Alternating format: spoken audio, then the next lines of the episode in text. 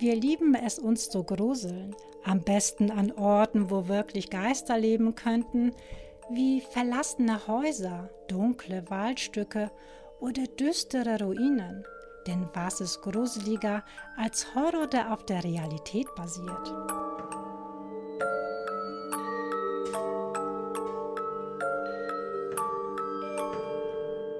Ich bin Mary Jo und ich begrüße euch bei Paranormalik. Urlaub an den schönsten Orten der Welt. Bilderbuchkulissen, kristallklares Wasser, kilometerlange Sandstrände, endloses Bergpanorama. Für die meisten Touristen das Nonplusultra.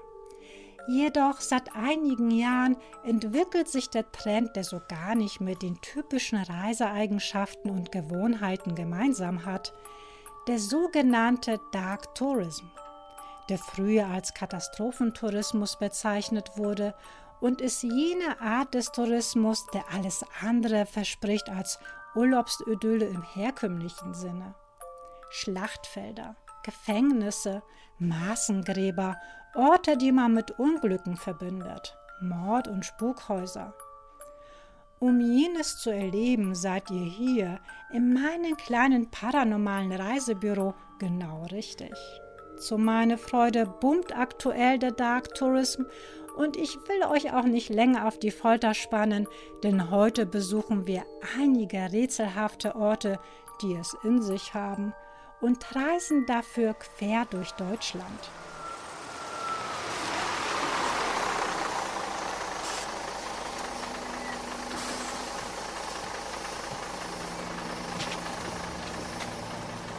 Schon in den alten Geschichten der Stadt Dortmund wird der Vorort Hohenseeburg als Ort voller Mysterien beschrieben. Dort auf einer Anhöhe liegt die Ruine einer Burg. Alten Chroniken zufolge half im Jahr 776 hier ein Wunder den Soldaten Karls des Großen, den Sachsenkönig Widukind zu besiegen. Anderen Sagen zufolge sollen sogar Riesen die Burg bewohnt haben. In der Nähe dieser Ruine befand sich auf einem großen Grundstück in der Küchshauser Straße das Geisterhaus Hohensöburg. Das Wohnhaus mit einer Fläche von etwa 120 Quadratmetern wurde 1880 aus gemauertem Rosenstein erbaut. Es befand sich auf einem etwa 20.000 Quadratmeter großen, teils bewaldeten Grundstück und im Laufe der Zeit verfiel es und wurde schließlich 2009 abgerissen. Das Haus gehörte einer Bauernfamilie namens Scholle. Die Bäuerin starb später an Altersschwäche und ihr Mann wurde betrunken auf der Straße von einem Bus erfasst. Da die neuen Besitzern das Grundstück zu groß und die Pflege zu aufwendig war, stand das Gebäude seit dem Jahr 1979 leer. Um das Haus gegen Einbrecher zu schützen, wurde es verriegelt. Unter anderem wurden die Eingänge zugemauert und Gitter vor den Fenstern angebracht. Im Laufe der Zeit entstanden immer mehr gruselige Geistergeschichten über dieses Haus und der Legende nach soll es verflucht gewesen sein. Massenweise gab es Fotos, Berichte und Videos über Geisterstimmen und Erscheinungen von Gespenstern im und um das Haus. Ein Priester soll in dem Haus seine Frau und zwei Kinder umgebracht und sich später erhängt haben. In dem Zimmer, wo der Mord geschah, sah man angeblich um Mitternacht, wie Blut an den Wänden herunterfloss und in einem zurückgelassenen Schrank im oberen Stockwerk des Hauses soll ein blutgetränktes Brautkleid gehangen haben. Des Weiteren sollen Anfang der 80er Jahre ein paar Nonnen qualvoll in diesem Haus gestorben sein, weil sie einen Dämon herbeigeschworen haben. Seitdem sind die toten Nonnen nachts durch das Haus gelaufen und haben unheimliche Lieder gesungen da aus Löchern im Boden ein beißender Gestank gekommen sei und auf dem Grundstück zugemauerte Stollen aus dem früheren Rosansteinabbau vorhanden sind, sagt man, dass es das Tor zur Hölle gewesen wäre, welches die Nonnen bei ihrer Dämonenbeschwörung geöffnet hätten. Wieder andere Legenden erzählen von einem kopflosen Reiter, der gelegentlich von Anwohnern und Besuchern gesehen wurde und bei Abenddämmerung auf dem großen Grundstück sein Unwesen treiben soll. Höchst mysteriös erschien dann jedoch ein neuer Sicherungskasten, der in dem verfallenden Haus angebracht wurde. Einige alte Zugänge in den Kellerräumen wurden zugemauert und mit Schutt aufgefüllt, so dass ein Eindringen in diese Räume unmöglich wurde. Viele fragen sich, wozu das Ganze? Warum wurde ein so baufälliges Gebäude abgesichert wie ein Gefängnis? Die Kosten müssen sich pro Jahr in die Tausende belaufen haben. Und all das nur um das Haus vor dem Betreten zu sichern, da Einsturzgefahr bestand? Viele hielten dies für absurd und gingen von ganz anderen, paranormalen Dingen aus. In den Kellergewölben selbst haben Bäume ihre Wurzeln durch das Mauerwerk geschlagen. Die Wände haben sich geneigt und die Träger, die die Wände tragen sollten, haben sich um 30 Zentimeter aus der Wand gezogen. Doch was steckt tatsächlich dahinter? Hat es in diesem Haus wirklich gespuckt? Ist der Grund des Hauses tatsächlich mit unterirdischen Gängen versehen? Sogar Medien sollen das Haus schon besucht haben und eine ungewöhnliche Kälte und die Anwesenheit von etwas gespürt haben. Das Fernsehteam von WDR Rundfunk war auch vor Ort und erzählte später, dass während der Aufnahmen die gesamte technische Ausrüstung ausgefallen sei. Gegen Abend funktionierten die Handys nicht mehr und die Autos sprangen nicht an.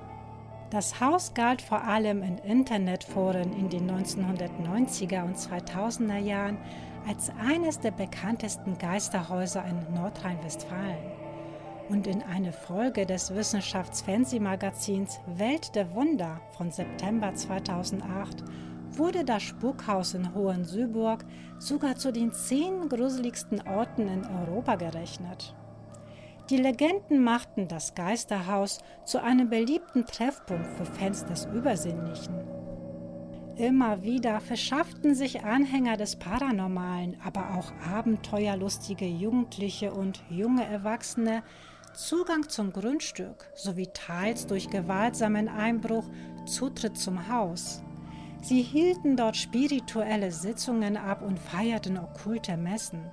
Besonders zu Halloween entwickelte die unheimliche Ruine eine enorme Anziehungskraft auf Gruselfreunde.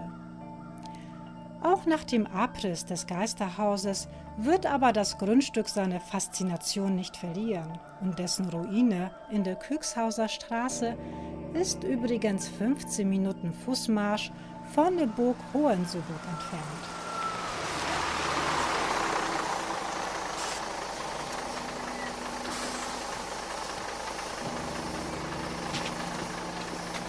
Und wir reisen weiter nach Baden-Württemberg, in Schloss Wildenstein, in Leibertingen. Dieser Spukort hat eine lange Geschichte hinter sich, denn im Zweiten Weltkrieg spukte es ganz gewaltig hinter diesem Gemäuer, als dort amerikanische Soldaten stationiert waren. Eine von ihnen hatte eine gruselige bzw. gespenstische Erscheinung im Badezimmer. Der Soldat erzählte, dass er abends in das Bad gegangen sei, um sich die Hände zu waschen, als er plötzlich vor der Badezimmertür eine Frau flüstern hörte. Dies erschien ihm als sehr seltsam, weil sich auf dem Schloss nur Männer befanden. Vor lauter Schreck drehte er das Wasser wieder ab und konzentrierte sich genau auf dieses Flüstern vor der Tür. Diese weibliche Stimme wiederholte sich immer wieder und sagte, Erschrecke nicht, ich komme jetzt rein. Erschrecke nicht, ich komme jetzt rein. Später sagte er, als ich das verstanden habe, was sie mir immer wieder sagte, stand ich wie angewurzelt mit aufgerissenen Augen im Badezimmer und mir lief es eiskalt den Rücken runter. Dann öffnete sich langsam wie von Geisterhand die Badezimmertür und herein schwebte eine Frau, die komplett in Weiß gekleidet war. Die weiße Frau schwebte genau auf ihn zu und machte es direkt vor ihm Halt und starrte ihm tief in die Augen. Als er sie fragte, wer sie sei, schwieg sie und schüttelte nur mit dem Kopf. Anschließend zeigte sie mit ihrem rechten Zeigefinger auf den Spiegel, der sich hinter dem Soldaten befand. Als er sich umdrehte und in den Spiegel blickte, sah er nur sein eigenes Spiegelbild, nicht aber das von der weißen Frau. Sofort drehte er seinen Kopf wieder nach vorne, aber die Frau war verschwunden. Zurück blieb ein völlig verwirrter und erschrockener Soldat, der niemals verstanden hatte, was diese Frau von ihm wollte. Im Laufe der Zeit passierten dort noch viele weitere, seltsame, nicht erklärbare Dinge. So machte eines Tages auch die Schlossherrin Anneliese Hofer von Lobenstein eine eigene Erfahrung der paranormalen Art. Sie war in der Küche und bereitete gerade das Abendessen vor. Als sie sich umdrehte, traute sie ihren Augen nicht. An dem großen Esstisch saß ein Junge in Uniform. Sie hatte keine Ahnung, woher er kam, geschweige denn, wer er ist und wie er in die Küche gelang, ohne dass sie es bemerkte. Als sie ihn ansprach, verschwand er ganz plötzlich wieder. Auch dieses Phänomen ist bis heute ungeklärt.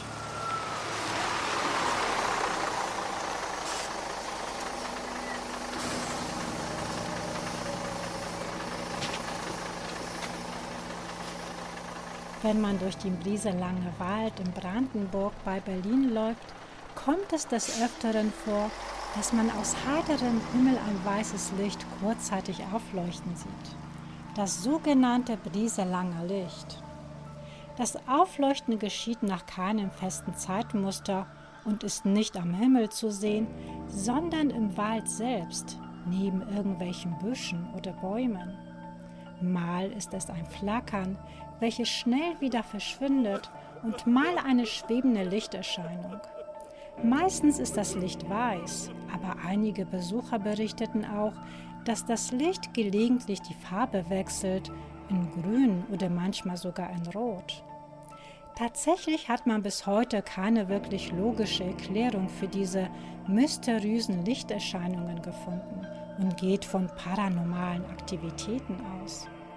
Auch hier gibt es zahlreiche Geschichten, Sagen und Mythen. Eine der bekanntesten Geschichten handelt von einem jungen Mädchen, welches in diesem Wald von Soldaten vergewaltigt und ermordet wurde. Da das Mädchen auf grausame Art und Weise zu Tode kam, sagt man, dass der Geist des Mädchens im Wald herumspukt und neugierige Besucher in den Wald lockt, damit sie sich hoffnungslos verirren. Einige Leute erzählen auch, dass man die Stimmung des Geistes an der Farbe des Lichtes erkennen kann. Des Weiteren soll das Mädchen irgendwo im Wald vergraben sein. Eine andere Geschichte erzählt von einem Mann und seinem Sohn, die in diesem Wald durch einen schrecklichen Motorradunfall ums Leben kamen. Die beiden Leichen wurden nie gefunden, das Motorrad schon. Jedoch fehlten an dem Motorrad die Scheinwerfer und das Rücklicht. Und genau diese sollen angeblich die mysteriösen Lichter sein, die immer wieder gesichtet werden. Man erzählt sich auch die Legende von der Hexe, die von den Bewohnern Brieselangs in den Wald geschleppt und anschließend bei lebendigem Leibe verbrannt wurde. Seitdem verkörpert das Licht ihre nicht zur Ruhe kommende Seele. Manche Menschen glauben sogar, dass das Leuchten von außerirdischen Wesen stamme, möglicherweise Drohnen von anderen Planeten oder so. Bis heute sind diese unheimlichen Lichterscheinungen ein teils ungeklärtes Phänomen. Einige Forscher sagen, dass es sich um Gase handelt, da der Brieselange Wald ein ehemaliges Sumpfgebiet war, das vor Jahrhunderten entwässert wurde und deshalb kann es zu Gasbildung im Boden kommen. Abhängig von Klima und Witterung kann es durch die Entzündung dieser Gase zu Lichterscheinungen kommen. Andere Forscher halten diese Theorie aber für ausgeschlossen.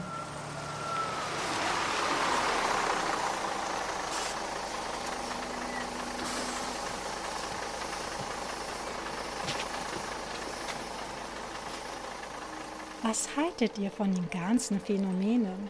Ist da was dran? Oder spielt dort einem nur die Fantasie und Einbildung einen Streich? Schreibt mir auf Insta und folgt mir dort am besten, um zum Beispiel bezüglich der nächsten Reise abzustimmen, ob wir die Deutschland-Tour fortsetzen sollen oder ob ihr lieber ein anderes Ziel anvisieren wollt. Hier noch unser Abschlusszitat. Auf Veränderung zu hoffen, ohne selbst etwas dafür zu tun, ist wie am Bahnhof zu stehen und auf ein Schiff zu warten. Es bleibt definitiv spannend bei Paranormalik, daher seid das nächste Mal wieder mit dabei, wenn es heißt Mystery Time mit Mary Jo.